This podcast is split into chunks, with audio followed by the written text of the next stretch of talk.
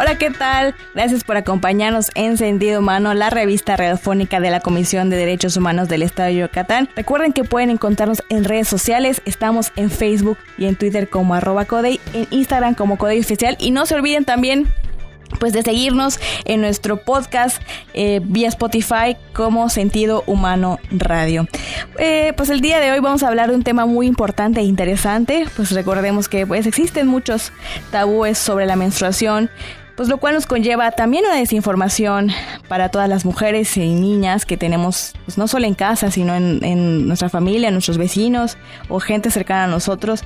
Y es que algo que pasa es que pues esto es de generación en generación nuestras mamás, abuelas o mujeres que están en nuestra familia, pues siempre he tratado de este tema como con mucha, pues mucha pena o mucha eh, pudor y es por eso que a veces terminamos eh, pues desinformándonos. Y esto pasa pues no solo en el ambiente urbanizado, sino eh, también en las comunidades o pues pueblos indígenas que pues en ocasiones no solo no cuentan con la información, sino también no tienen los recursos para comprar pues los productos de higiene que se requieren para, pues, para la menstruación. Y de este tema vamos a platicar este día.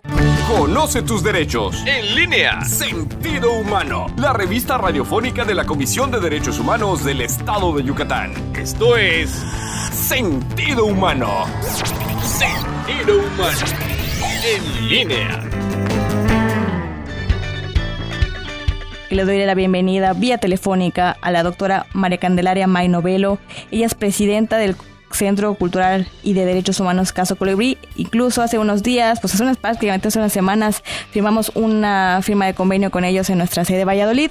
Y esta es parte de, pues, de lo que estamos implementando, las acciones que estamos implementando, pues, para llegar a las comunidades indígenas y llevar, pues, productos higiénicos eh, que les puedan ayudar en, pues, en esta, en esta etapa. Bienvenida, doctora. Muy buenos días eh, desde la ciudad de Valladolid, Yucatán sede principal del Centro Cultural y de Derechos Humanos Casa Colibrí. Yo, María Candelaria May Novelo, les envío un cordial saludo a quienes están teniendo la gentileza de escucharnos o nos van a escuchar de manera posterior. Y este sí, comentar que esta la campaña que hoy nos ocupa es una campaña que estamos impulsando desde el Centro Cultural y de Derechos Humanos Casa Colibrí en coordinación con la colectiva de mujeres mayas Maya Colelón.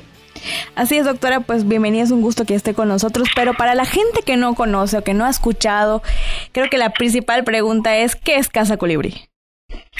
Bien, Casa Colibrí eh, este, es un proyecto que parte desde la iniciativa totalmente ciudadana, feminista, maya interseccional, para impulsar educación, promoción y defensa de derechos humanos en el oriente del estado de Yucatán. Les comparto y les comento que una servidora al terminar su segunda maestría, en este caso la maestría en sexualidad, en el año aproximadamente 2015, casi casi llegando al 2016, pues decidí eh, impulsar este proyecto acá en este municipio del oriente del estado, dado que yo observaba que el tema de derechos humanos, como desafortunadamente sigue sucediendo al día de hoy, es un tema eh, en el cual el Estado mexicano tiene una deuda profunda, histórica y todavía, como menciono, muy vigente. Y que si bien habían unas que otras aparentes organizaciones a favor de las mujeres. Estas son, como hasta el día de hoy, también satélites que giran en torno a los partidos políticos. Un proyecto que estuviera comprometido con las mujeres mayas, que buscara trabajar a favor de ellas, de la niñez, de la diversidad sexual, sin otro afán que contribuir a la justicia en el tema de sus derechos humanos, pues no había.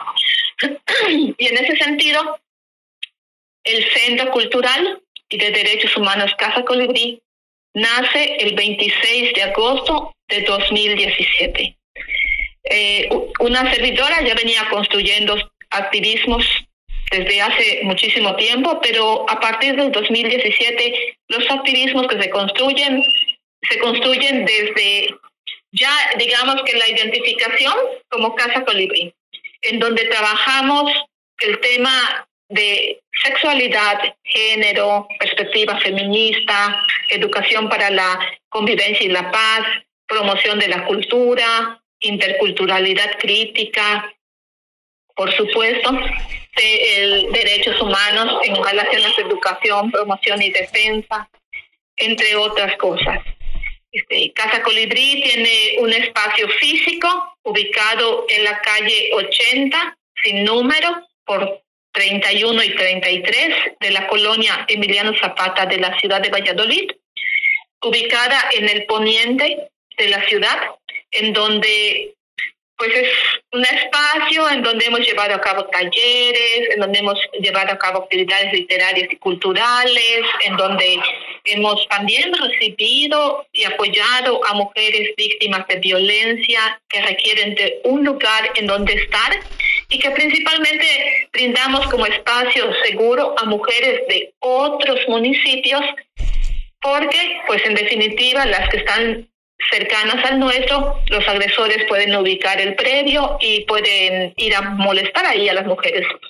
Pero para otras mujeres de los municipios que ni conocen el local ni nada parecido, pues ahí, ahí pueden encontrar un lugar en donde estar de manera segura, ellas y sus hijos, por unos días, en tanto pueden ingresar a un albergue de los que sí existen en nuestro estado y o solucionar la situación que están pasando. Casa Colibrí.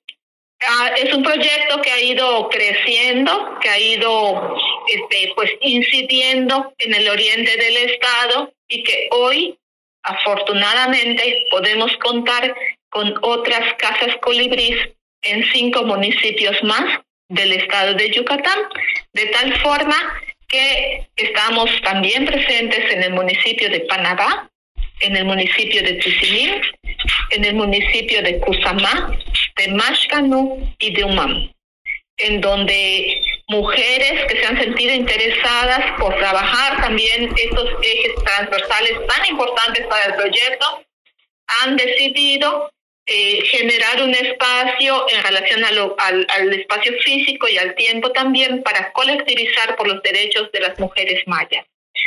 Sin olvidar que para nosotras en el proyecto también el tema de territorio es sumamente importante. Y el tema de territorio, empezando desde la geografía personal, como lo es nuestra cuerpa, y el territorio tierra que nos da vida, que nos da alimento. Y precisamente hablando del tema territorio-cuerpo, cuerpa, geografía personal tan importante, es que esta campaña denominada Unidas por más que un periodo, surge como una iniciativa que mira necesario impulsar concientización y compromiso en la ciudadanía para que entre todos y todas podamos sumarnos a esta campaña, que es una campaña permanente en la cual se pueden donar copas menstruales, toallas sanitarias, calzones menstruales, pantiprotectores, pañales para adultas, productos de higiene personal, porque buscamos que ese proceso tan natural llamado menstruación sea desmitificado como algo sucio, como algo vergonzoso, y nuestras niñas y nuestras adolescentes puedan mirar ese proceso tan propio de su cuerpo como lo que es un proceso natural con sangre que es digna, con sangre que es bendecida y que puedan transitar este periodo sin los prejuicios y los estigmas que se les han este, ahora sí que impuesto, impuesto y que, y que hacen pasar el proceso como algo vergonzoso. Tu espacio de información Sentido humano. Es importante, como, pues como hemos platicado, ¿no? Muchas veces no, pues no tenemos esa información porque también a nuestras mamás o a nuestras abuelitas les daba pues pena decirnos, ¿no? Que, que, que a cierta edad tu cuerpo entra en esa maduración y que pues cada 28 días o cada mes, dependiendo de la mujer, pues vas a sangrar, ¿no? Y es un proceso natural y normal que, que, que lo hemos dejado como menciona como algo vergonzoso y, y que pues si hablamos de una constitucionalización urbana que te da pena o vergüenza, digamos, pues sobre todo las, las cuestiones de las personas, de mujeres mayas, es otro contexto completamente diferente. En ese sentido, si siempre se les ha pues han tenido menos información en cualquier sentido de, de, las cosas o de las situaciones que ocurren. Entonces, este, creo que es importante y es muy valioso que, que ustedes como colectivo este, pues estén dándole más eh, importancia o más estén llevando la información y sobre todo ayudándoles con sus productos de higiene personal que la realidad es que no son muy baratos si ustedes lo compran en el supermercado como mujer se dan cuenta que no son nada pues económicos y que si tú que, que ves una, cuestión urbanizada pues tienes un poquito más de trabajo tal vez conseguirlos para una persona que vive en una comunidad maya y es indígena, pues es mucho más complicado. Y eh, hablando de esto, eh, ¿cuáles son los principales obstáculos que se ha enfrentado al realizar esta campaña pues en las comunidades indígenas? Este, pues mira, yo pienso que, que des, desafortunadamente la falta de información no es privativa de las zonas mayas e indígenas o de cualquier contexto indígena de nuestro país. La falta de información en relación a cualquier aspecto de nuestro cuerpo, de sus fluidos, es un tema prácticamente generalizado, no solo a nivel Yucatán o México, sino también mundial eh, es histórico todo lo represivo en relación al cuerpo. Pero sí, si nos miramos esa inequidad que existe para con los pueblos originarios, en definitiva, pues hay menos información en los contextos indígenas porque tampoco ha habido ese compromiso sólido de abonarle a la educación con las características que debería de tener para que nuestra gente pueda ser informada tal cual lo dicen los derechos sexuales y reproductivos, ¿no? Con información científica, clara y por supuesto que también pudiera hacerse ese andamiaje con lo que desde nuestro pueblo también se está mirando y considerando en relación a este proceso. ¿Cuáles eh, los obstáculos que se presentan? Bueno, eh, desde la misma postura, a lo mejor de no involucrarse a algo que tiene que ver con un tema que es hasta el momento como tema del que no se habla. Este, puedo ver la, puedo ver de la campaña y, ay, no, no, ¿cómo voy a estar este, yo este, promoviendo esto que, es, que es un tema que solo se debe de hablar al interior, a lo mejor eh, de la casa, se, cre se creyera, ¿no? Claro cuando en realidad pues ni siquiera en la casa se habla de ello, porque deberían de ser temas que se puedan conversar con naturalidad, con pertinencia, por supuesto con responsabilidad amorosa por parte de los progenitores de las niñas, de las adolescentes. También entra en juego el, mucho el individualismo, porque hay mujeres y, o personas que si tienen solventado lo suyo, pues poco les importa las necesidades que estén pasando otras mujeres en otros contextos más desfavorecidos. Yo iría este, un poquito a resaltar cuáles han sido las bondades de impulsar esta campaña. Una de ellas, sin duda, para mí muy significativa, es el hecho de que apenas habíamos lanzado la campaña, las compañeras de la colectiva de mujeres mayas dijeron, nosotros queremos también colaborar. Y eso lleva también a la voluntad de ellas, a la mirada este, de, la, de mujeres mayas, adultas, que reconocen cómo fueron sus procesos personales en relación a la menstruación y los cuales los hemos platicado en, en el grupo y también en llamada, en videollamada y que no queremos que nuestras niñas sigan pasando por ello. Queremos que nuestras niñas y nuestras adolescentes, en lugar de, de recibir un, oye, ya te fregaste, porque se le presenta el, el, el, el periodo, que no fue la palabra que les dijeron a alguien, sino fue un insulto. Claro. Que nuestras niñas puedan hablar con confianza de que se me presentó mi periodo y que su familia pueda hasta, incluso yo diría hasta celebrar que su cuerpo está respondiendo con naturalidad a los procesos que corresponden de acuerdo a la edad y a la madurez del cuerpo. porque como les he dicho a las niñas y a las adolescentes, por ejemplo, de la comunidad de Chinook, donde yo trabajo, ¿dónde habría que preocuparse si el periodo no se presenta?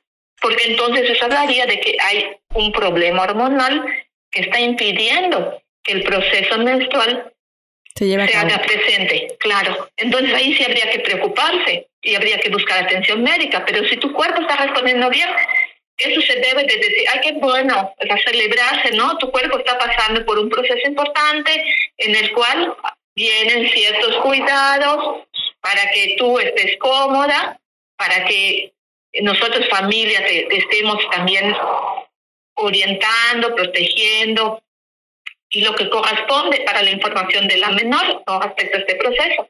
Entonces, como en todo, hay sus sus obstáculos, sus limitantes, yo creo que estas se tienen que mirar con objetividad y construiremos desde lo que sí podemos construir.